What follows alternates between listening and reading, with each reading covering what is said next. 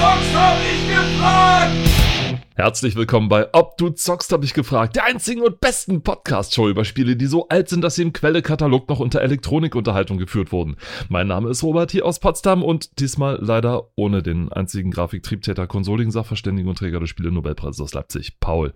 Nein, wir haben uns nicht zerstritten, alles ist gut manchmal kippt die Work-Life-Balance halt so ein bisschen in Richtung Work und dann kann man eben nicht.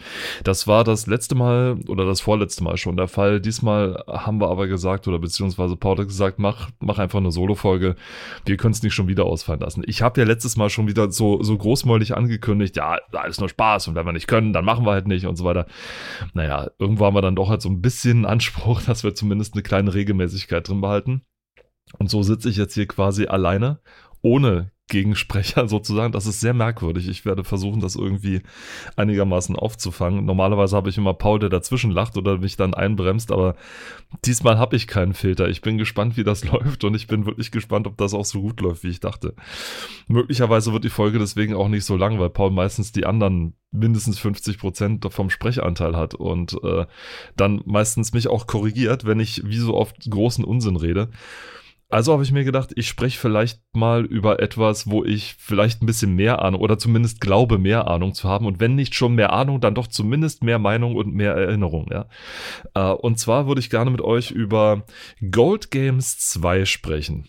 Warum möchte ich mit euch über Gold Games 2 sprechen? Ich glaube, ich habe es ein paar Mal schon angekündigt während der, während der letzten Sendung, denn es ist eine Spielesammlung und nicht irgendeine, sondern es war eine Spielesammlung aus dem Jahre, ich glaube 1997, zumindest die ähm, Computerspiel-Tests, die hier hinten abgebildet sind, zumindest nicht die Tests, sondern die Marken, also die Wertungen zumindest, die stammen alle von 97. Also gehe ich mal davon aus, dass es 97 war. Und wenn GameStar sagt von der 1197, das ist eine der besten Spielesammlungen, die es gegeben hat, dann wird das wahrscheinlich so gegen November, Dezember gewesen sein, wahrscheinlich. Denn es war ja irgendwie mal so, dass die 1 ist die Dezember-Ausgabe gewesen, die 12 war dann die November-Ausgabe und die 11 war dann, naja, also zumindest gut getimt, ne, kann man sagen. Herausgegeben von der Firma Topware das ganz große Logo rechts oben prangt. Deutsche Versionen, Ausrufezeichen, war damals ganz wichtig. Ähm, es gab zu einer Zeit, es war ja so eine Zeit, da sprach nicht unbedingt jeder Englisch von den PC-Benutzern oder von denen, die gerne PC gespielt hatten, sondern das war dann ein tatsächlich in Deutschland gutes Verkaufsargument.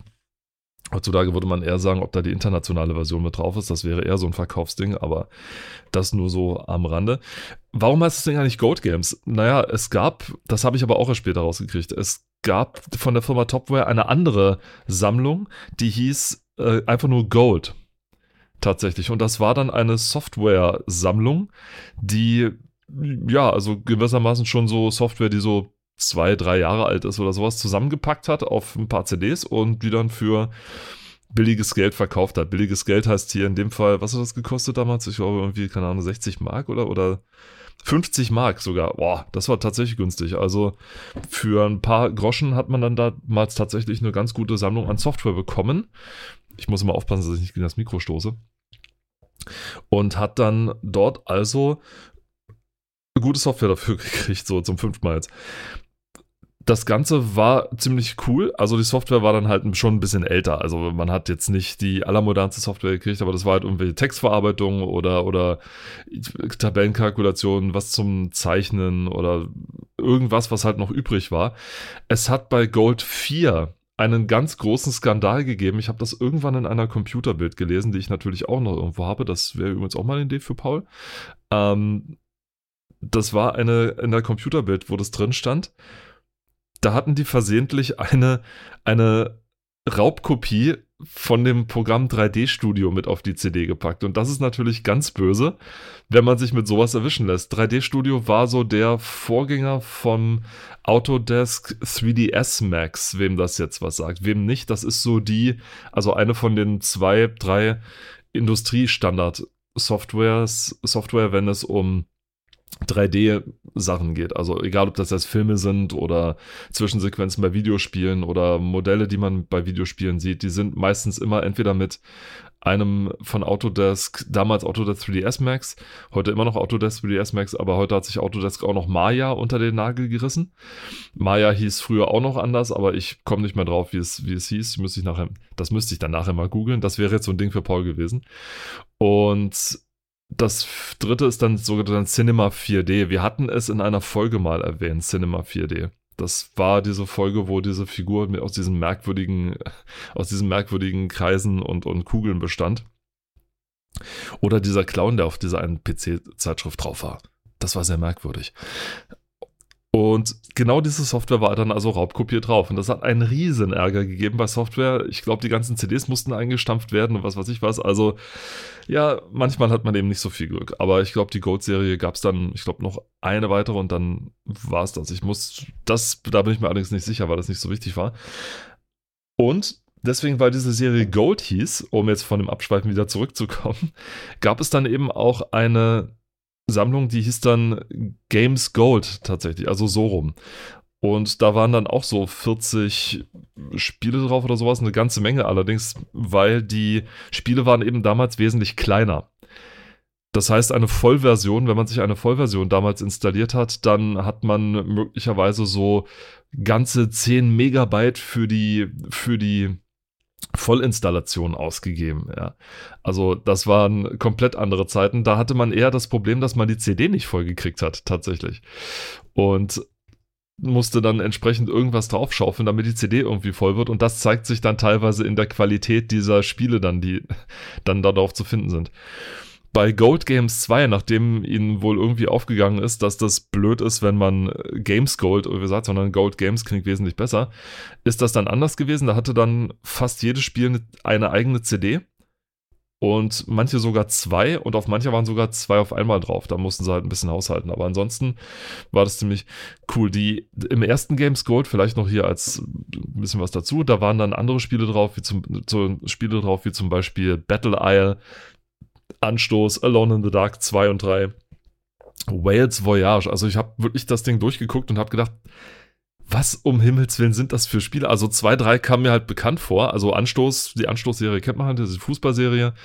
Die dann Battle Isle dürfte Rundenstrategie-Fans bekannt sein. Alone in the Dark natürlich, aber nur 2 und 3. Warum sie den ersten nicht auch noch gleich drauf geklatscht haben, weiß ich nicht. Platz wäre gewesen dass diese, ja, im Begründer der, im Grunde der Begründer des Survival-Horrors, wenn man so will. Uh, Leisure Suit Larry 6, Shape Up or Slip Out.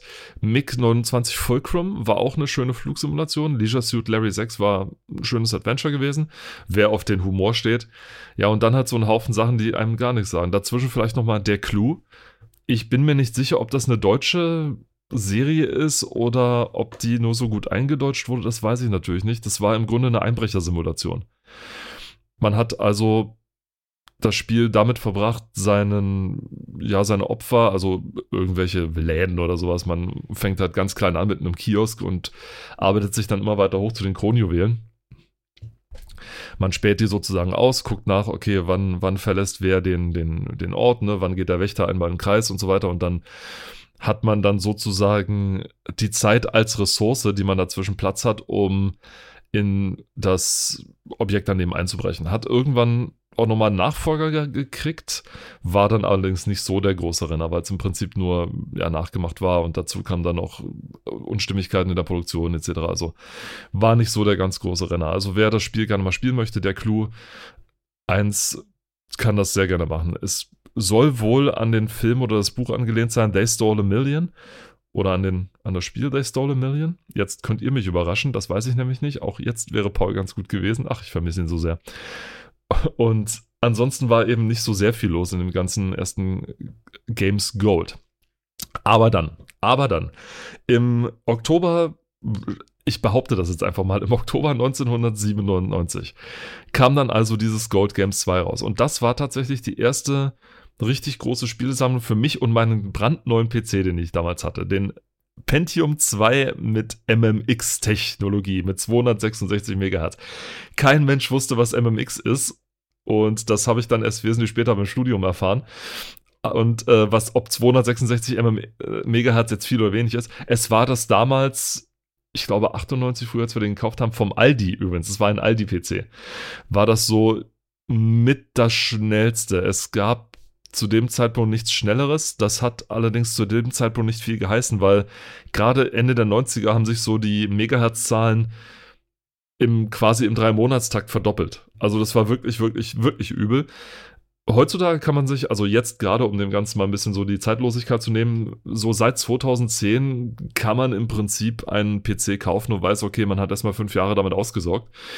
Und sehr viel schneller wird es auch nicht. Die Prozessorenzahl ändert sich halt, aber die Geschwindigkeit der Prozessoren ändert sich nicht mehr groß. Das ist ja der Konstruktion geschuldet und der physikalischen Grenzen, denen man eben ausgesetzt ist.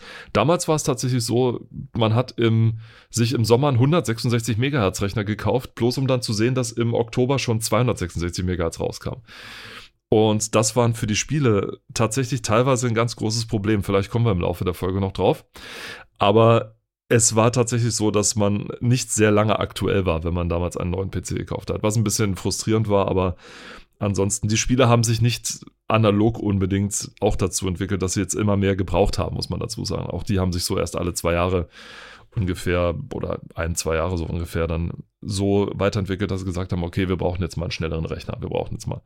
Dazwischen halt immer mal solche Brecher dann gewesen wie Ultima 9 Ascension. Das in einer Zeit, wo man wo die Masse der Leute vielleicht einen 400 Megahertz Rechner hatte oder so einen oder vielleicht einen 300 Megahertz hatte oder sonst was, einen zum, zum glatten Laufen einen 800 Megahertz Rechner gebraucht hat mit 256 Megabyte RAM. Ja, ich weiß, wir lachen heute alle drüber, aber wenn ihr euch mal so vorstellt, das wäre, als würde man heut, heute sagen, okay, du brauchst dazu einen, ich weiß nicht, einen 64-Kernrechner mit zwei Terabyte RAM oder so. Also so vollkommen dimensionslos, wirklich. Also wirklich nur für Leute, die wirklich hart dahinterher waren. Und dann hat es auch noch Bugs und lief nicht so richtig. Also es war, es war schwierig damals. Es war wirklich, wirklich schwierig. Und dann hatte man auch mit 3D zu kämpfen und was weiß ich was. Aber das war tatsächlich eines der ganz großen Probleme. Gold Games 2 dann tatsächlich hatte ich dann damals für meinen, es, es klappert noch in der, ich habe die Schachtel hier nämlich vorliegen, hatte damals ähm, in der 1997, als es rauskam, war dann tatsächlich die erste große Sammlung, die ich dann hatte. Ich kannte keine von den Spielen, die da drauf waren, sondern habe mich tatsächlich perfekt davon überraschen lassen. Und zum Glück, ich bin da so ein bisschen mit meiner, wie alt war ich denn da? Elf? Elfjährigen Naivität dann so rangegangen. Und es waren tatsächlich auch aus heutiger Sicht so viele Klassiker mit dabei, wo man sich echt denkt, wow, das weiß man, das weiß man heute dann erst zu schätzen, was die damals aufgefahren haben das war, das war ziemlich klasse. Und ja, ich muss mal kurz einen Schluck Kaffee nehmen. Es geht gleich weiter. Hier fehlt einfach der einzige Grafiktriebtäter. Der, der muss einfach, der muss einfach reden. Ich kann da nicht anders. Ja. Ich könnte ja vielleicht ein Musikstück hinterher einspielen oder sowas. Egal, also wir gehen mal kurz die Packung hinten durch, was da so war. kurz, ich werde wahrscheinlich zu jedem einzelnen Spiel wieder eine episch lange Geschichte erzählen und wieder abschweifen bis zum geht nicht mehr. Aber das dürftet ihr ja mittlerweile von uns gew gewohnt sein. Links oben, oh ja, genau, Z. Wer das Spiel nicht kennt, Z ist ein Echtzeit-Taktikspiel von den legendären Bitmap Brothers. Und dazu steht hier äh, Echtzeitstrategie mit dem unvergleichlichen Humor der, der Bitmap Brothers. Ja, tatsächlich. Der unvergleichliche Humor der Bitmap Brothers, der kommt tatsächlich aus ihrer, ja, weil er so eine ziemliche Britishness hat, sag ich mal so. Ne? Das ist, in dem Spiel geht's rum, man kämpft mit einer Roboterarmee, na nicht wirklich eine Armee. Man hat quasi eine Karte vor sich, die ist in Sektoren aufgeteilt und meistens in, in gleich große Sektoren. Und diese Sektoren kann man erobern, indem man die dazugehörige Flagge auf dem Sektor erobert. Das reicht, indem man die sozusagen mit seinen Robotern, die man rumsteuert, einfach anfasst. Weil man Roboter steuert, stehen auf diesen Sektoren Fabriken zum Teil, also entweder Roboterfabriken oder Fahrzeugfabriken, in denen kann man Roboter oder Fahrzeuge bauen oder auch Geschütze, also stationäre Geschütze, die dann sich zwar nicht bewegen können, aber dann zum Beispiel den Sektor schützen können. Mit denen rennt man herum und der Gegner versucht natürlich genau das Gleiche und gewonnen hat Nicht, wenn man alle Sektoren erobert hat, sondern wenn man das gegnerische Vor, was ebenfalls auf der, sich auf der Karte befindet, meistens immer ganz oben und ganz unten mittig gelegen. Dieses Vor muss man entweder zerstören oder man muss es erobern, indem man irgendeine Einheit in den Eingang hineinschickt. Oder, das ist die dritte Möglichkeit, indem man alle feindlichen Einheiten äh, erledigt. Das war ein sehr, sehr anspruchsvolles Spiel, muss man dazu sagen. Es war super witzig, weil die Einheiten an sich einfach total drollig waren, waren super gezeichnet. Es war eine tolle SVGA-Grafik. Und jetzt, liebe Kinder, könnt ihr eure Eltern mal fragen, was SVGA ist. Und wenn die es auch nicht wissen, dann könnt ihr es ja googeln. In herzhaft schön gezeichneter SVGA-Grafik. Das heißt, wir reden hier von einer Auflösung von 800 mal 600 Bildpunkten, ja, oder 640 mal 480 bei äh, VGA oder war es bei VGA? Jetzt muss ich nochmal nachgucken. Egal. Auf jeden Fall schön hoch aufgelöste Grafik, die ganz toll gezeichnet war. Dafür waren die Bitmap Brothers so ein bisschen bekannt. Die hatten sich auf dem Amiga einen Namen gemacht mit anderen großen Spielen, die mir jetzt natürlich auf äh, Zuruf nicht einfallen. Vielleicht kennt es ja noch jemand. Ich glaube, Cadaver war eines von denen. Es war, ich glaube, Speedball war das, womit sie ganz groß bekannt geworden sind. Es gab Magic Pockets, es gab Gods, es gab, das waren alles solche großen Amiga-Klassiker, die immer, wenn sie rausgekommen sind, den neuen Standard gesetzt haben, sozusagen. Das ist so das Ding der Bitmap Brothers gewesen. Und Z war, wenn ich mich nicht recht irre, das erste Nicht-Amiga-Spiel, was sie rausgebracht hatten, was ein tolles Spiel war. Das Problem ist, es hat halt viel zu lange gedauert, bis es rauskam. Es wurde immer und immer wieder verschoben. Es gab Querelen in den, bei der Entwicklung selber. Die Umstellung von Amiga auf, auf DOS war ein bisschen holprig und so weiter. Und sie mussten halt relativ schnell erkennen, dass man Spiele damals eben nicht mehr mit äh, sechs, sieben Mann machen kann, sondern dass man dazu einen wesentlich größeren Schwung braucht. Die Zwischensequenzen sollten auch erst gezeichnet gewesen sein oder gezeichnet worden sein. Sollten erst gezeichnet werden, genau. Deutsch. Sollten erst gezeichnet werden, wurden dann aber durch 3D Zwischensequenzen ersetzt, die vielleicht sogar mit diesem 3D-Studio gemacht werden. Ob das dann eine Raubkopie war, weiß ich natürlich nicht. Ich nehme an nicht. Und so zog sich das Ganze dann eben hin. Heraus kam dann ein großartiges Echtzeit-Taktikspiel, was sich dann allerdings zu dem Zeitpunkt, als es rauskam, mit StarCraft messen musste. Okay, ne, jetzt, jetzt muss ich nachgucken, weil jetzt, jetzt fange ich an Blödsinn zu erzählen. Es war auf jeden Fall, ich glaube, es kam 96 raus oder sowas. Ähm, aber ich sollte nicht reden, während ich gerade tippe, weil dann haue ich dieses ganze ähm und so weiter raus und das mag ich nicht. Das ist nicht so, nicht so doll. Genau, StarCraft kam 98 raus, okay. Dann war Z wahrscheinlich einen Tacken früher. Auf jeden Fall kannte man so in dem Sinne das so nicht. Also es war in dem Sinne innovativ, 96 kam es raus, okay. In dem Sinne war Z relativ innovativ, weil es eben nicht auf diesen typischen Basisbau gesetzt hat, sondern tatsächlich darauf, wie erobern Sektoren und den entscheidenden Punkt habe ich bei der ganzen Laberei natürlich vergessen. Wenn man einen Sektor erobert, wird sozusagen die Zeit in den Batterien heruntergedrückt. Ja? Wenn man eine Einheit baut, dann dauert das eine gewisse Anzahl Zeit. Sag ich mal, eine normale, eine niedere Robotereinheit dauert da drei Minuten oder so. Je mehr Sektoren man hat, desto kürzer brauchen die Fabriken, um die, Sektor um die Roboter herzustellen. Deswegen sollte man am Anfang möglichst viele Sektoren sich ergattern. Der Gegner versucht natürlich das Gleiche, um eine Übermacht aufzubauen, mit der man dann an den Gegner geht. Und das ist richtig, richtig spannend. Ich hatte damals mit elf nicht so richtig die geistige Kapazität, das ganze Prinzip irgendwie zu nutzen oder für mich nutzbar zu machen oder so. Deswegen, ja, bin ich teilweise an Levels verzweifelt und so weiter. Ja, also das war nicht gerade so cool. Es gibt übrigens auch eine ein Remake, ein Remaster. Jetzt müsste ich wieder, Paul fehlt, jetzt müsste ich wieder fragen, was denn jetzt der Unterschied ist zwischen Remaster. Also das sieht quasi genauso aus. Die Steuerung wurde etwas angepasst, das gibt's auf Steam mittlerweile. Ich kann euch raten, bitte tut es nicht. Also die Steam-Version ist zwar, die ist gut, die ist funktioniert, die passt auch, das ist alles in Ordnung. Es ist nur folgendes. Ich glaube, dass sie den Schwierigkeitsgrad in Steam enorm runtergesetzt haben. Also man kann zwischen leicht und schwer unterscheiden und ich habe, glaube ich, mal leicht gespielt oder so. Es ist wirklich sehr, sehr, sehr runtergeschraubt worden. Damals war es tatsächlich so, die Spiele waren bockelschwer und Z war natürlich auch bockschwer. Natürlich war dann hinterher der, der, ich sag mal, der Benefit vom, vom Durchspiel natürlich wesentlich höher. Und man hat wirklich gebraucht teilweise, um die Sachen durchzuspielen. Es hat auch man muss dazu sagen, aus heutiger Sicht würde man einfach sagen, na gut, man guckt sich halt an, was der Gegner macht und oder wie er erobert und reagiert dann entsprechend drauf. Darauf bin ich halt damals auch nicht gekommen, denn äh, für mich waren das natürlich alles totale, äh, totale super, Supermänner, die Computergegner und Sie reagieren allerdings auch nur dann ab einem gewissen Zeitpunkt auf das, was man selber macht, sag ich mal. Also sie haben eine gewisse eigene Vorgehensweise, nach der, an der sie sich halten. Und ab einem gewissen Punkt schalten sie dann sozusagen in den freien Modus und dann sind sie dann nicht mehr so sehr schlau bei dem, was sie tun. Also man kann sie auch manipulieren, etc. Wenn man nicht wusste, was man in diesem Spiel oder in dieser Spielsammlung machte, dann gab es eine zweite Sache, die damals in den 90ern oder 80ern auch sehr populär war, nämlich Lösungsbücher direkt neben den Spielen meistens oder in den Spiele im Spieleregal gegenüber gab es dann ein sogenanntes äh, Lösungsbuch. Das war dann sehr, sehr dick, wie in diesem Fall, weil es ja irgendwie um, ich weiß nicht, 22 Spiele geht oder so. Müsste ich jetzt nochmal nachgucken, genau. Also es, es waren ja einige Spiele dann da drauf waren. Und dann gab es ein schönes, dickes Lösungsbuch, das ich geliebt habe, muss ich dazu sagen. Ich habe es geliebt, ich habe es durchgelesen, komplett wie ein Roman durchgelesen, denn es gibt ja auch Adventures bei diesem Spiel. Vielleicht, wenn wir heute über Z hinauskommen, kommen wir noch drauf.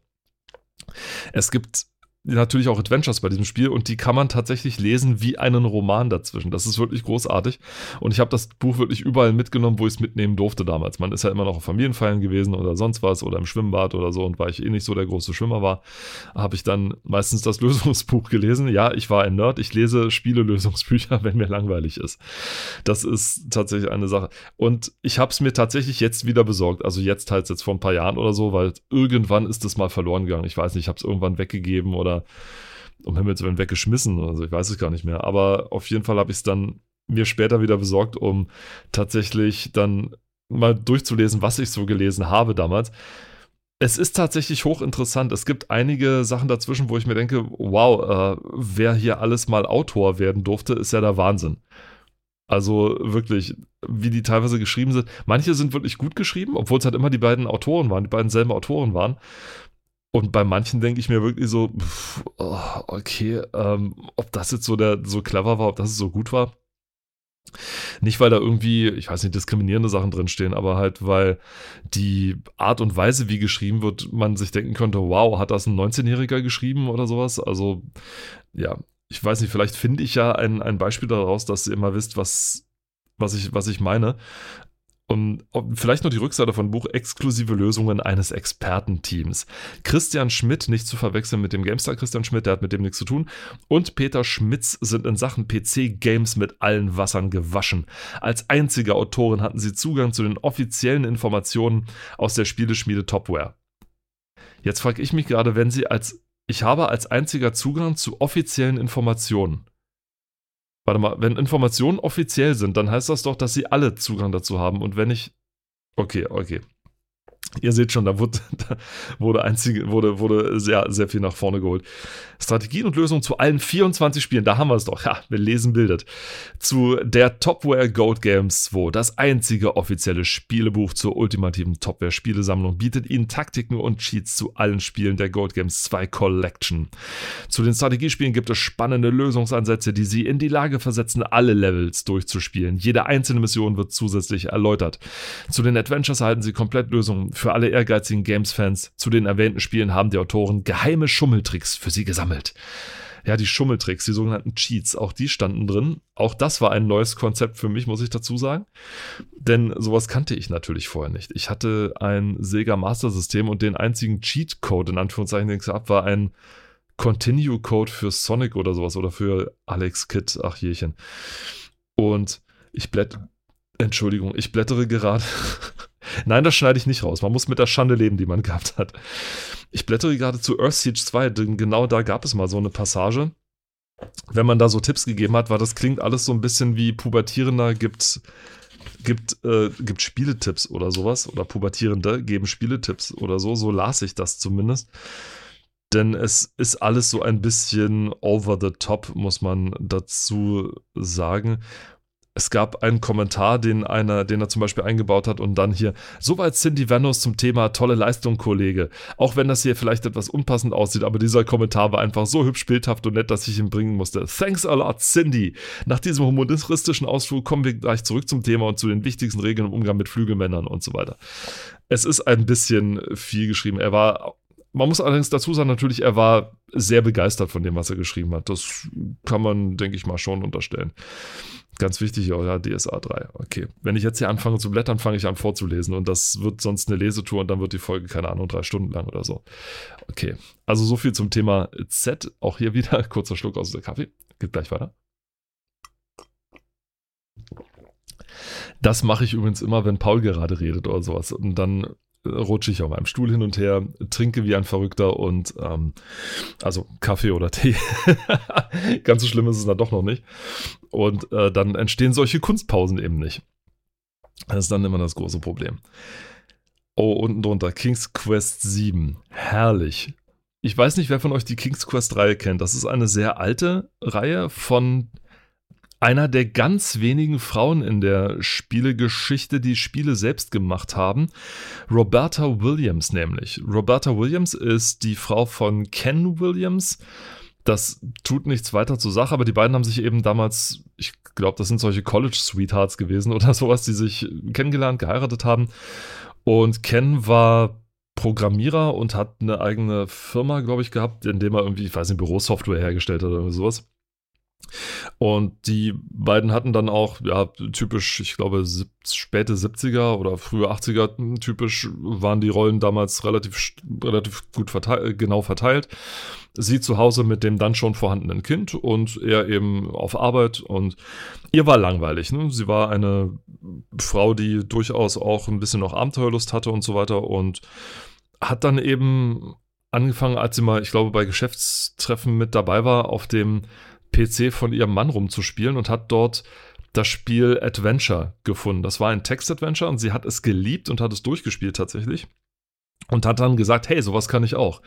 Und hat dann ihren Mann zum Abendessen eingeladen, hat gesagt, hey, wie sieht's denn aus? Und er war etwas ein bisschen skeptisch wegen eigenes Spiel machen und so, aber je mehr sie erzählt hat, desto mehr war er davon überzeugt, hey, da steckt ja wirklich richtig was dahinter. Ich, ich, wir machen das mit und es war settled. Mann und Frau machen zusammen ein PC-Spiel ich sage hier so salopp PC-Spiel, da stand damals noch nicht so richtig fest beim ersten King's Quest, denn den PC gab es ja in dem Sinne nicht. Es gab eine Menge, also IBM hat da natürlich einige PCs rausgebracht, aber es gab eine ganze Reihe anderer Personalcomputer. Also den Commodore gab es damals zum Beispiel den Amiga, nein, da kam er später. Aber es gab äh, viele Personalcomputer, für die man es hätte machen können. Und so hat erstmal Roberta tatsächlich, ich müsste jetzt gucken, ich glaube für den Apple II das Spiel Mystery House entwickelt, nachdem man eine Firma gegründet hat und das erste Spiel dieser Firma war nicht das eigene, sondern es war ein Spiel namens Soft Porn. Ein reines Text-Adventure und das einzige Text-Adventure tatsächlich dieser Firma. Und bis auf den Titel ist auch wirklich nicht so groß Verruchtes dran. Wer das Spiel Leisure Suit Larry kennt, das erste, der weiß auch ungefähr, worum es in Softporn geht. Dann ungefähr ist das im Grunde der geistige Nachfolger, wenn man so will. Aber zu King's Quest wieder. Roberta hat dann sozusagen am Küchentisch das Spiel entworfen, hat dann einen Monat geschrieben und hat dann ein Spiel fertig dort gemacht. Und das King's Quest war im Grunde ein, eine schöne Märchenstory. Ja? Ein Prinz kommt in die Lande, weil der König gerade Ärger hat, nämlich es sind drei wichtige Artefakte des Landes gestohlen worden, ohne die das Land nicht so richtig funktioniert und er soll eben die Kohle aus dem Feuer holen und macht das dann natürlich letzten Endes. Und ja, das war dann sozusagen das erste King's Quest. Es gibt eine wesentlich längere Geschichte zu King's Quest, zu der hatte ich jetzt allerdings nicht recherchiert, weil ich darauf auch eigentlich gar nicht eingehen wollte. Ich hatte erwähnt, dass wir manchmal ein bisschen abschweifen und ich kriege das alleine auch ganz gut hin. Und dann war das aber mordsmäßig erfolgreich. Hoppala.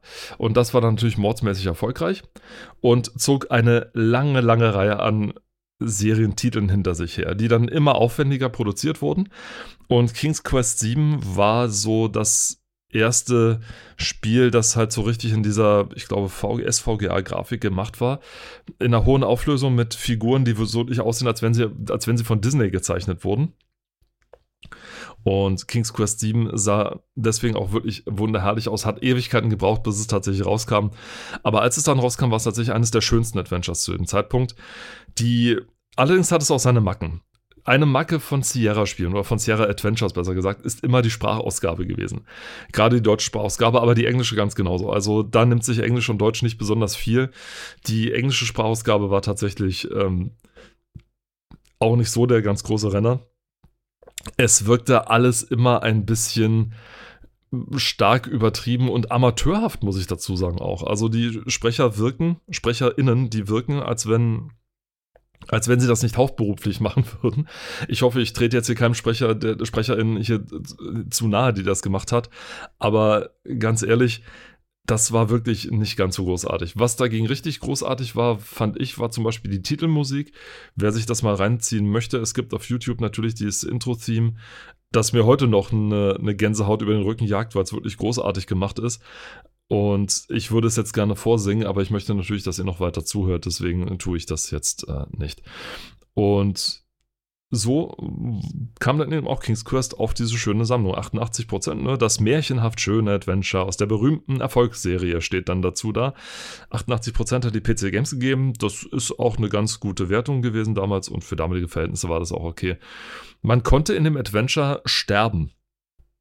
Das war ein relativ normales Konzept damals, aber Adventures, in denen man sterben konnte, sind heute so ein bisschen, gibt es so nicht mehr. Und ich frage mich eigentlich, warum nicht, ne? Damals, als LucasArts angefangen hat, ich glaube mit schon mit, mit, oh Gott, das war Monkey Island? Monkey Island angefangen hat, dass man in Spielen nicht sterben kann, war damals etwas Neues und man hat gesagt, das macht doch die Spiele total, äh, weiß ich nicht, das macht doch die Spiele total simpel und nein, es es lädt zum Experimentieren ein. Hat es natürlich dann geheißen. Ne? Und das stimmt ja auch. Ne? Das stimmt natürlich nur dann, wenn man den Spielern auch Dinge zum Experimentieren gibt. Wenn natürlich nichts groß da ist, was man ausprobieren kann, dann, ja, dann macht es natürlich nicht so viel aus, wenn man dann nicht sterben kann und dann in einer totlangweiligen Welt rumläuft. Trüberbrook, ne? Und andere Leute, oh je, das war jetzt ein schwerer Seitenhieb auf, äh, ja, auf die anderen. Aber hier, die deutschen Hersteller sind da nicht ganz, ganz unschuldig, ne? Deponia, ich I see what you did there. Und bei Sierra Adventures war es im Grunde auch immer so, dass gerade wenn ich jetzt an die Space Quest Reihe denke, auch so eine, also die Sierra hatte irgendwann eine, eine, ein Fable für, für den Titel Quest entwickelt. Es gab Space Quest, es gab King's Quest natürlich und es gab auch die, wie hieß die, Police Quest Reihe alles eigene Spieltitel für sich, die man, auf die man auf, an anderer Stelle mal eingehen kann. Aber bei Space Quest zum Beispiel war es schon fast witzig, den Charakter sterben zu sehen, weil es zig verschiedene Arten gab, wie er sterben konnte. Also durch alle möglichen und unmöglichen Sachen, durch die Luftschleuse durch, im Vakuum geplatzt oder sonst irgendwas. Also es war immer, und es war immer totkomisch dabei zuzusehen und man sich gedacht, okay, äh, das nächste Mal speicherst du halt ein bisschen früher, denn wenn du nicht gespeichert hast, dann war die ganze Sache eben futsch. So ein Pech. Und dann, das hat dann natürlich dazu geführt, dass dann Spieler aber auch gerne experimentiert haben, weil sie gedacht haben, naja, wenn es schief geht, dann kriege ich wenigstens eine schöne Sequenz. Und auch in King's Quest 7 konnte man sterben, zumindest an bestimmten Stellen, genauso wie auch in Space Quest vorher. Und das hat natürlich dann dazu geführt, dass man wesentlich vorsichtiger dann damit umgegangen ist, natürlich mit seinem Charakter.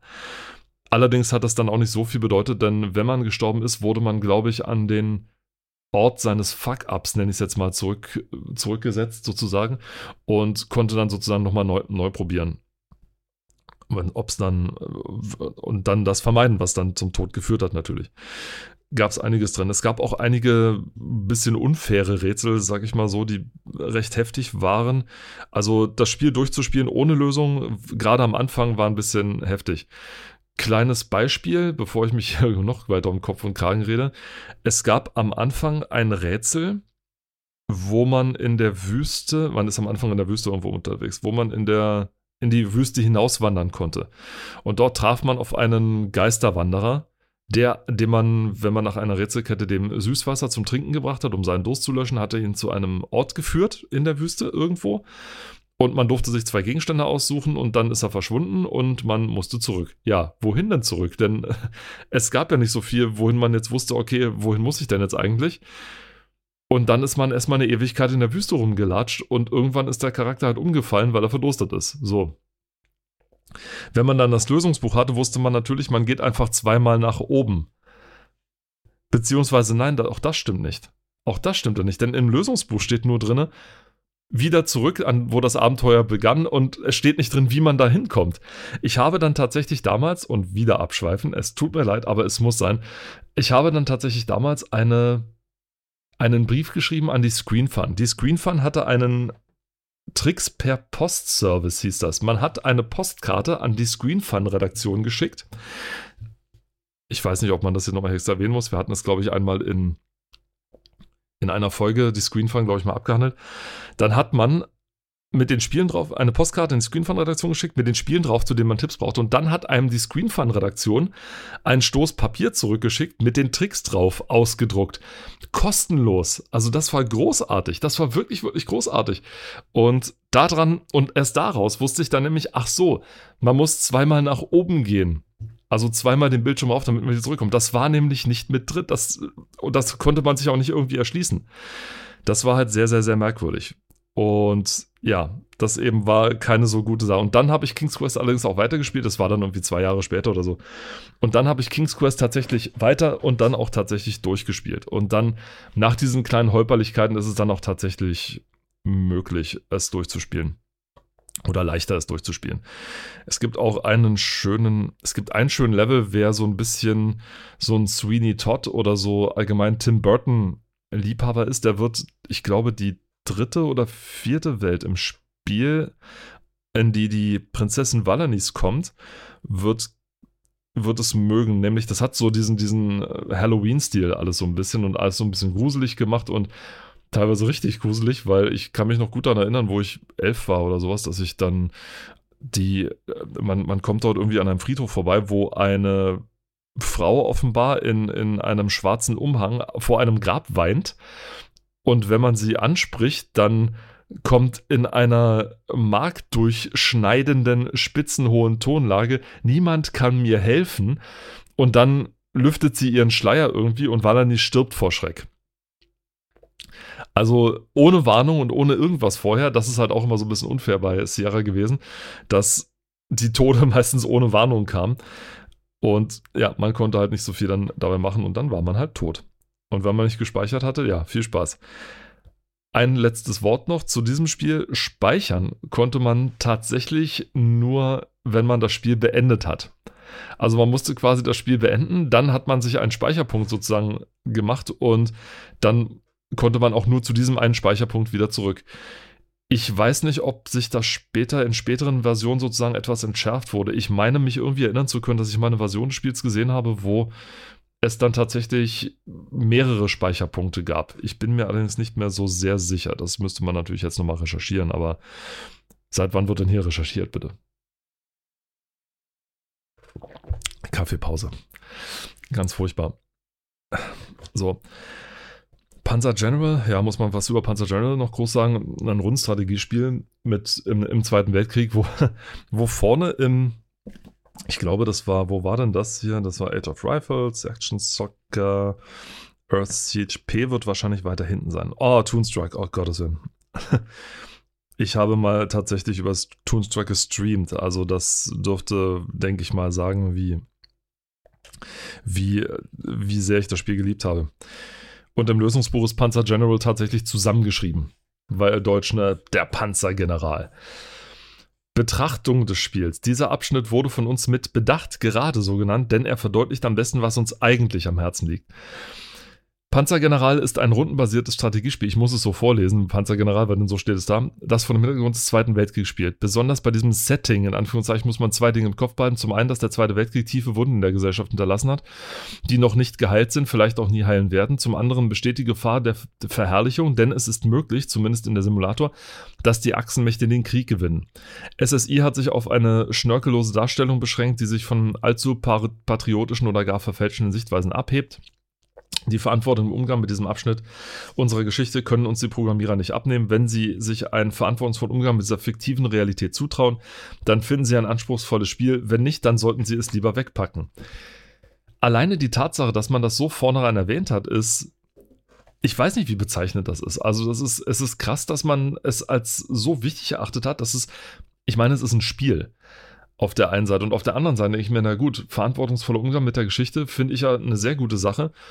Und dass man alleine daran gedacht hat, sowas reinzubringen, finde ich schon im wörtlichen Sinne bemerkenswert. Ansonsten kann man das Spiel heute immer noch spielen tatsächlich. Es macht immer noch sehr viel Spaß, denn Rundenstrategie bleibt tatsächlich gut. Es hat in dem Sinne ein geistiges Remaster erfahren, so ein bisschen nämlich mit Panzercore, das im Grunde dasselbe Spiel ist, wenn man mal so will, nur ein bisschen moderner und ein bisschen ein bisschen besserem, ich sag mal, ja, wie soll man das sagen, mit ein bisschen besseren Gameplay, mit ein bisschen besseren Gameplay und angepasst an die moderne Zeit natürlich, klar. Virtua Fighter, auch das habe ich bis zum Erbrechen gespielt tatsächlich. Es war, es ist ein Prügelspiel. Es ist ein relativ simples Prügelspiel, das ich glaube für den Sega Saturn, ich schwimme jetzt hier gerade gedacht war, was da aber nicht so gut aussah, weil A nicht so viele Polygone und B keine Texturen. Und hier dann eben in der PC-Version mit Texturen und mit auch nicht sehr viel, auch, auch nicht sehr viele Polygone tatsächlich. Es war, es blieben tatsächlich die gleichen Polygone, die Polygonzahl blieb tatsächlich gleich. Aber ein sehr schönes Prügelspiel tatsächlich. Auch dann mein erstes, das die PC Games mit 93 Prozent gewürdigt hat und ein bisschen, Carlo, die ungeschlagene Referenz unter den Beat'em-Up-Spielen. Wir hatten schon über den 90er Jahre Humor gesprochen. Ja, sowas war damals erlaubt. Virtua Fighter. Kann man sich, ich weiß nicht, ob man es heute noch spielen kann. Das ist eines der Probleme, auf die ich vorhin zu sprechen kam. Das Spiel hat eine sehr, ich würde es mal sagen, variable, nicht Bitrate, sondern Framerate. Und zwar war es einfach so, dass das Spiel nicht so richtig angepasst war an die Geschwindigkeit des Rechners. Hoppala nicht so richtig angepasst war an die Geschwindigkeit des Rechners. Wenn man einen schnelleren Rechner hatte, dann lief das Spiel auch immer schneller und wenn man einen sehr schnellen Rechner hat, dann lief das Spiel sehr, sehr schnell. Das war das Problem. Das heißt, man konnte nicht mehr so richtig auf den Gegner reagieren. Man musste, es gab damals Programme, womit man seinen Rechner künstlich bremsen konnte, damit man solche Spiele dann spielen konnte. Der Wahnsinn, ja, also man kann es kaum glauben. Es gab, das lag sogar der GameStar bei, glaube ich, auf irgendeiner auf einer CD-ROM. Das war immer der, der, die PC-Spielebremse oder sowas tatsächlich für zu schnelle Rechner, weil einige DOS-Games auch keinen Frame-Cap drin hatten, sondern dann einfach immer schneller liefen, je schneller dann der Rechner lief. Das war bei dem Spiel, das es ja auch gibt und das ich jetzt nicht in epischer Breite erzählen werde, Toonstruck, ein herrliches, tolles Comic-Adventure mit Christopher Lloyd, dem verrückten Professor aus Zurück in die Zukunft, in der Hauptrolle und in der Nebenrolle sozusagen sein kleiner Kumpel Flachs W. Wild, eine Zeichentrickfigur in einer Zeichentrickwelt gefangen ist und wieder raus muss. Es ist so herzallerliebst, es ist so ein großartiges Spiel, so fantastisch. Bitte, bitte, bitte, wenn ihr es noch nicht habt, spielt es. Es sollte auch mal Nachfolge geben, leider hat es nie geklappt. Es ist wirklich, es ist so traurig und es ist so großartig gleichzeitig. Es gab ein, eine Passage in diesem Spiel, wo man sozusagen ein Minispiel gewinnen muss oder so. Und zwar, indem man einen Knopf gedrückt hat, dann lief ein zufällig bestimmter Timer abwärts und dann rutschte sozusagen eine, eine Tafel nach unten und da musste man den Knopf wieder drücken und da, wo die Tafel stehen blieb, den Preis hat man dann gewonnen. Ich hatte einen 266 MHz MMX-Rechner. Das bedeutet, das Ding ist quasi in 0,5 Sekunden runtergerutscht und ich hatte null Chancen, es auch nur irgendwie gestoppt zu kriegen. Ich habe erst später bei im, im DOS-Emulator oder sowas, wo das Spiel rausging, rausgefunden, dass das nicht so sein soll.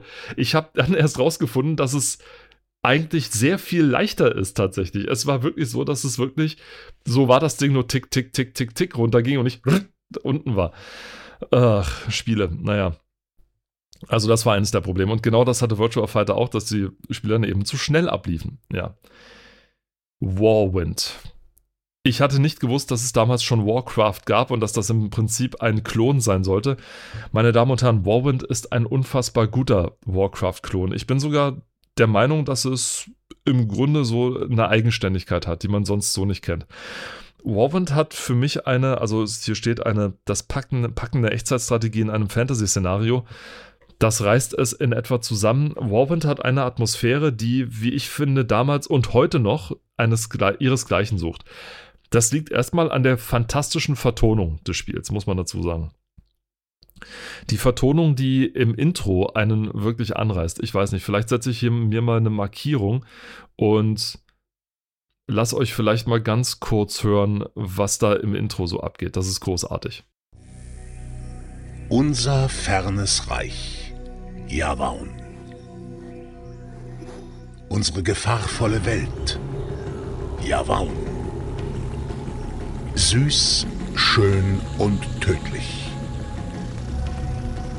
Welche Stimme kann hier ein Loblied singen?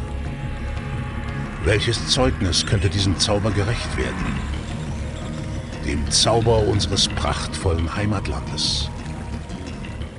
Also ihr hört schon, das war wirklich, wirklich großartig und es klang einfach nur fantastisch. Also es war wirklich, wirklich riesig. Die Sprachausgabe war also großartig, wie man gerade gehört hat. Und jetzt muss ich gerade kurz überlegen, worauf wollte ich jetzt hinaus? Genau, auf die Atmosphäre, richtig. ich habe keinen Filter hier drin. Und die Atmosphäre war wirklich, wirklich großartig. Auch wegen den Völkern selber. Man hat vier Völker gesteuert, die alle ihre eigene Sprache hatten. Und es war nicht Englisch, sondern weil es natürlich Fantasy-Völker sind, sprechen die natürlich alle ihre eigene Sprache.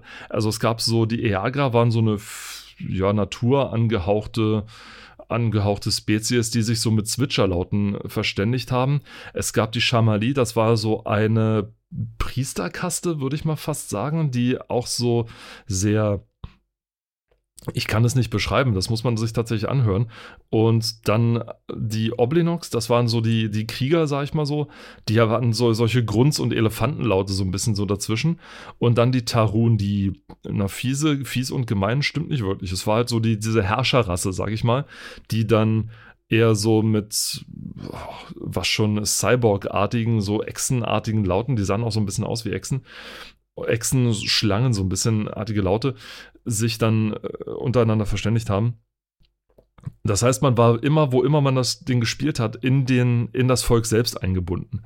Wenn man eine Kampagne starten wollte, kam man vorher auf den Hauptbildschirm von der Kampagne, wo man sich die Ideologie durchlesen konnte. Also man hatte wirklich sehr viel Hintergrund mit zu den Spielen bekommen. Also das hat SSI tatsächlich sehr gut damals hinbekommen. Die hatten ja eigentlich ja Rollenspiele gemacht, aber hier steckte tatsächlich echt viel drin. Und dass SSI Rollenspiele gemacht hat, merkt man auch. Also allein an der Menge der Hintergrundstory, die dort erzählt wird, es ist wirklich großartig. Man es hat dann später einen Nachfolger bekommen, Don't Get Me Even Started, zu diesem Nachfolger, der so ziemlich alles falsch gemacht hat, was man falsch machen kann an Nachfolgern. Es, vielleicht lasse ich da später nochmal einen Rant dazu. Genau, wer bis hierhin auch noch zugehört hat, ihr, ihr, könnt uns übrigens immer noch anschreiben unter, also in meinem Fall unter robert at eastyboys.com. Ich packe das auch immer ganz gerne in die Beschreibung mit rein, wenn ihr Anregungen oder Fragen habt zu äh, manchen Themen. Mich würde auch mal interessieren, was haltet ihr zum Beispiel mal von so Mini-Folgen oder sowas? Also so ein, ich weiß nicht, so in dem Fall so ein zehnminütiger Rant über ein, über ein relativ misslungenes Spiel oder so. Schreibt mir einfach mal, mal gucken, vielleicht, vielleicht finden wir ja mal was. Oder wir bringen es einfach mal zwischendurch raus, wenn's, wenn es mal anbietet oder so. Danach kommt Action Soccer, habe ich auch mal kurz gespielt. Ich bin eigentlich nicht so der große Fußballfan, aber Action Soccer habe ich doch ganz gerne gespielt, weil es ein kleines, witziges äh, Fußballspiel war, aus der 2D-Perspektive so ein bisschen. Also zwar schon von schräg oben, aber halt alles mit gezeichneten Spielefiguren und so. Sah super witzig aus. Das Witzigste waren die Mannschaftsnamen, die es gab. Und vielleicht, wenn ich mal kurz das Lösungsbuch, äh, mal kurz das Lösungsbuch bemühen darf. Dann, das war relativ weit vorne, ja. Spiele mit A sind relativ weit vorne, genau. Action Soccer. genau, die Mannschaften hatten alle verschiedene Stärken und Schwächen. Und zwar waren die unterteilt in Geschwindigkeit, Stärke, Dribbelstärke, Zweikampfstärke, Schussstärke und Kopfballstärke. Und die hatten dann Werte zwischen 1 bis 5. Die konnte man mit einem Hex-Editor allerdings verändern. Und dann auch die ersten Cheats so. Und dann gab es Mannschaftsnamen wie die Ruden Rohlinge, die springenden Schnecken, die Ubi-Katzen wegen Ubisoft, die waren alle Durchschnitt, das gekochte Gekröse, die wilden Pumas, die stinkenden Socken, die gepanzerten Kröten, die panischen Parasiten, die hungrigen Knochenbrecher, die räudigen Ratten, die grimmigen Quarktaschen, die getunten Kamele, die lahmen Gäule, die tanzenden Delfine, die tieffliegenden Hamster und die fiesen Yetis bitte kann jemand ein Fußballspiel machen mit genau diesen Mannschaften. Ich würde es kaufen und würde es spielen. Das wäre, das hat E-Sport-Style ganz schön. Ja. Bermuda Syndrome. Oh je, ja, ich habe es immer Bermuda-Syndrome gesagt, weil ich halt noch kein Englisch konnte. Bermuda Syndrome. Ein sehr schönes Spiel. Wer Prince of Persia gemocht hat, der wird auch Bermuda Syndrome lieben, denn es ist ein Jump and Run, wobei eigentlich mehr so ein bisschen so Abenteuerspiel, Plattform-Abenteuerspiel, ich weiß nicht genau, wie man es nennen soll, im Dschungel, mit einem zwar aus heutiger Sicht etwas sexistischen Helden. Das ist auch so das einzige Manko an dem Spiel. Der ganze Rest ist sonst ganz toll. Die Hintergründe sind super gezeichnet, die, die Action an und für sich stimmt. Und ich weiß noch, dass ich es damals sehr lange und sehr intensiv gespielt habe, weil weil ich die Musik auch so mochte, die zwar vielleicht etwas generisch wirkt, aber die einem tatsächlich im Kopf bleibt und die auch genau passend war, muss man dazu sagen. Ich glaube, ich habe mich irgendwann mal informiert, wer bei der Firma mit dabei war. Dazu müsste man eigentlich nochmal ein Firmenporträt machen. Vielleicht konnte ich es mal in Paul machen. Firmenporträts können wir gerne nochmal machen. Chaos Control, ja, meine Güte, ein Ballerspiel, was äh, relativ, ich weiß nicht, war das dasselbe, was ich jetzt gerade denke? Chaos Control oder Solar Crusade? Nee, Chaos Control war tatsächlich was anderes. Das war tatsächlich so ein Spiel, das ich meine, das war mal aus der Spielhalle entnommen, wo man mit Pistolen sozusagen auf den Bildschirm geschossen hat, also mit nicht richtigen Pistolen, sondern mit, mit diesen digitalen Pistolen drauf geschossen hat. Und genauso war das auch. Also man fliegt sozusagen auf ein, auf Schienen, also wie auch auf Schienen oder mit festen mit einer festen Abfolge fliegt man sozusagen durch, ja, durch die Welt und schießt dann dort Aliens ab, die gerade die Erde angreifen. Ja, meine Güte. A4 Networks als nächstes. Oh mein Gott. A4 Networks ist ein Wirtschaftssimulator, muss man dazu sagen. Okay. Ein sauschwerer Wirtschaftssimulator, denn es gab in dem Spiel tatsächlich relativ wenige Tipps, was man jetzt richtig und was man gut macht. Aber es war wirklich ein sehr schöner Simulator auch, muss man dazu sagen. Ich, ich fand ihn ganz toll, eben weil er so schwer war. Denn man konnte einiges machen. Im Grunde hatte man die Aufsicht über, wie bei äh, Railroad Tycoon. Railroad Tycoon? Nein. Dieses andere Tycoon-Spiel, dessen Name mir gerade absolut entfallen ist, nicht Railroad Tycoon, sondern nicht Rollercoaster Tycoon, sondern der Transport Tycoon, Entschuldigung, Transport Tycoon, hatte man sozusagen die Aufsicht über die Schienen, die man bauen konnte, auch Straßen, die man bauen konnte.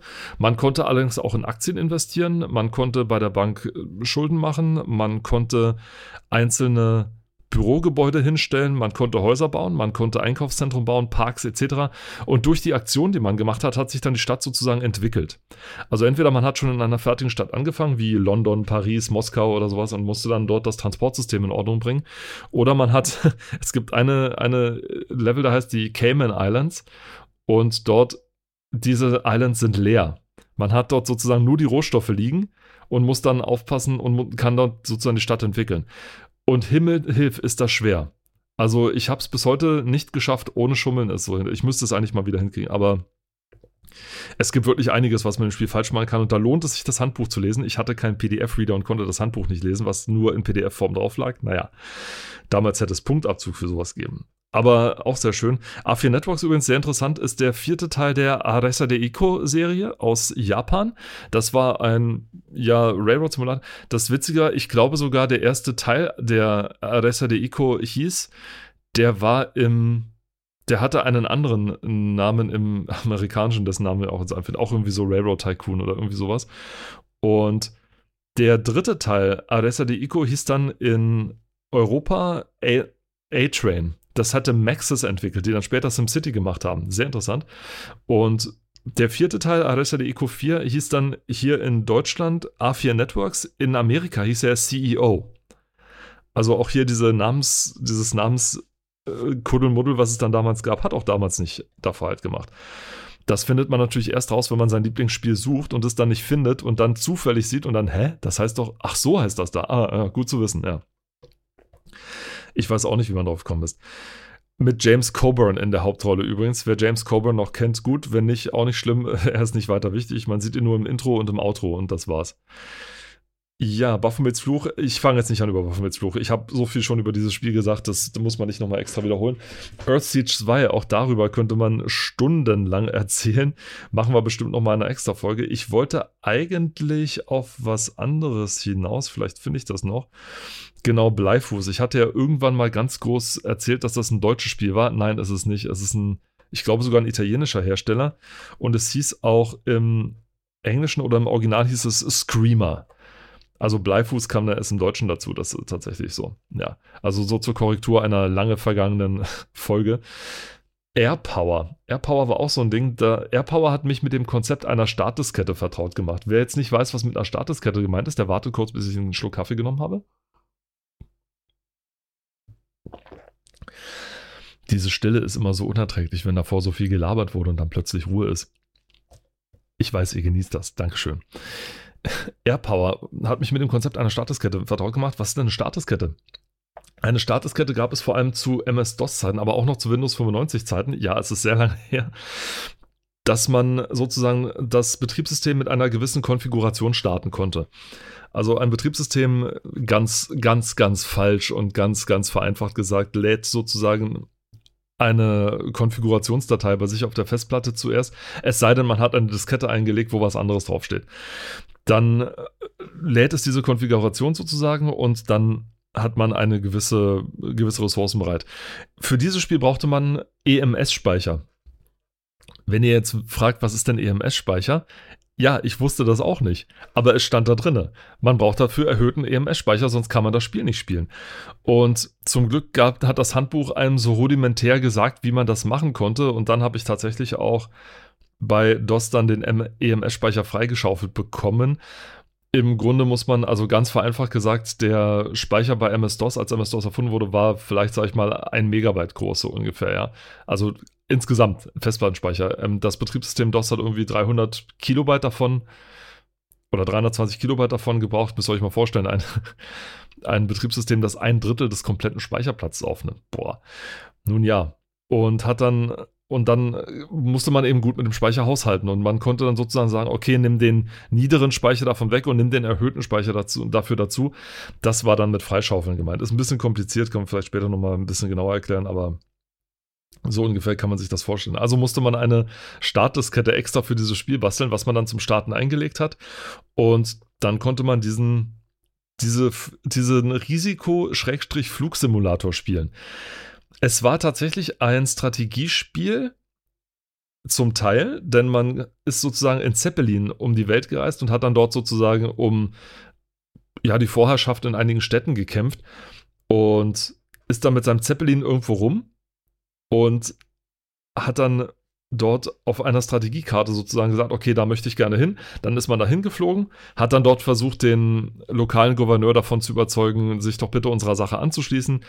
Und wenn er nicht wollte oder man auf eine andere Flotte gestoßen ist, dann konnte man in den Flugsimulator schalten und konnte dann tatsächlich mit seinem Flugzeug dann Luftkämpfe ausführen. Das war sehr rudimentär und sehr, sehr ja, standardmäßig und sah nicht besonders gut aus, aber es hat ganz okay Spaß gemacht. War natürlich für mich so ganz groß, boah, fliegen und so, Wahnsinn. Allerdings äh, wusste ich weder, wie man in die Außenperspektive schaltet, noch wie man das Ding richtig fliegt oder sonst irgendwas. Es war, es war alles ein bisschen merkwürdig. Ja, und direkt darüber, Schatten über Riva. Das war der dritte Teil der Nordland-Trilogie, der sogenannten, nämlich von der DSA-Reihe. DSA, das, das Schwarze Auge, die berühmte Rollenspielserie, die so ein bisschen das deutsche Äquivalent zu Dungeons and Dragons ist, allerdings mit sehr vielen Eigenheiten, die das Ganze wesentlich auch zu einer Eigenheit macht. Da und Schatten über Riva war der dritte Teil. Der erste Teil hieß, um Gottes Willen, war das Sternschweif. Nee, Sternschweif war der zweite Teil und der erste Teil hieß die Jetzt muss ich nachgucken. Die Schicksalsklinge, genau.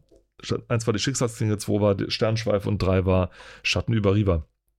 Ein sehr schönes Rollenspiel, wo man sich frei durch die Welt bewegen kann, in der keine Leute rumlaufen. Das ist mir erst später aufgefallen. Also ich habe dann irgendwann so gehört, ja, das dritte war total blöd, weil da sind da, da sieht man ja keine Leute in der Stadt. Und ich so dachte, Stimmt, man sieht nie Leute in der Stadt. Ich habe das halt so angenommen. Es war halt, war halt okay so, ne? Und ich muss sagen, dann, wenn ich Might and Magic 6 gesehen habe, war ich auch ganz froh drum, dass man keine Leute gesehen hat, weil das sah ja scheußlich aus damals. Also gerade Might and Magic 6. Es tut mir jetzt leid, wenn jetzt Leute oder Might and Magic 7, 7 oder 6. Es tut mir jetzt leid an die Leute, die dieses M&M so toll fanden. Ich fand es nicht so toll. Vom Aussehen her zumindest nicht. Und deswegen, also war da nichts Großes für mich, muss ich dazu sagen. Deswegen habe ich das dann ja, eher geditcht und habe dann sozusagen Schatten über Riva wesentlich lieber gehabt. Genauso wie das darüber, Orion Burger. Auch das ein Adventure, das ich sehr, sehr lange gespielt habe und sehr gut gespielt habe und auch jetzt jedes Jahr immer nochmal durchspiele. Ein schöner Klassiker, gut gezeichnet in einer, ja, wer und täglich begrüßt das Murmeltier kennt so ungefähr ist dann auch dieses Spiel tatsächlich. Und man ist sozusagen in einer Zeitschleife fest, weil man von Aliens entführt wurde. Ja, es sind die 90er. Und kann dann sozusagen die Tests, die einem die Aliens aufgeben, immer und immer wieder durchführen, bis man sie dann letzten Endes bestanden hat. Jetzt mal so ganz knapp gesagt, sag ich mal. Das heißt, in dem Spiel gibt es einen, einen Zeittakt es passieren Dinge zu bestimmten Zeitpunkten und die muss man dann rechtzeitig abpassen. Das ist immer so ein bisschen kritisch, vor allem dann, wenn man nicht so genau weiß, was jetzt eigentlich ist. Das führt halt dazu, dass man am Anfang immer blöd rumsteht und nicht so ganz genau weiß, was passiert jetzt eigentlich, was soll das jetzt eigentlich. Und manche Dinge passieren auch erst ab einem bestimmten Kapitel, also es ist, es ist schwierig. Es wird dann, ich glaube, zum Schluss hin etwas linearer und gerade, ich glaube, das letzte Rätsel ist sehr, sehr, sehr viel linearer als der ganze Rest. Und bei manchen Sachen muss man auch wirklich durchbrüllen. Ich habe es immer mit Komplettlösung durchgespielt und es hat aber sehr viel Spaß gemacht, auch, auch mit Komplettlösung. Ja, zwei schöne F Flugsimulationen sind drauf, nämlich Hind und Apache Longbow. Apache Longbow kam zuerst, Hind kam danach. Das ist von Digital Integration und die haben wirklich ganz tolle Flugsimulationen gemacht, beides Hubschrauber-Simulationen und die sich auch heute noch gut steuern und auch heute noch Spaß machen, muss ich sagen. Auch Heint hat das halt auch sehr vielseitig war.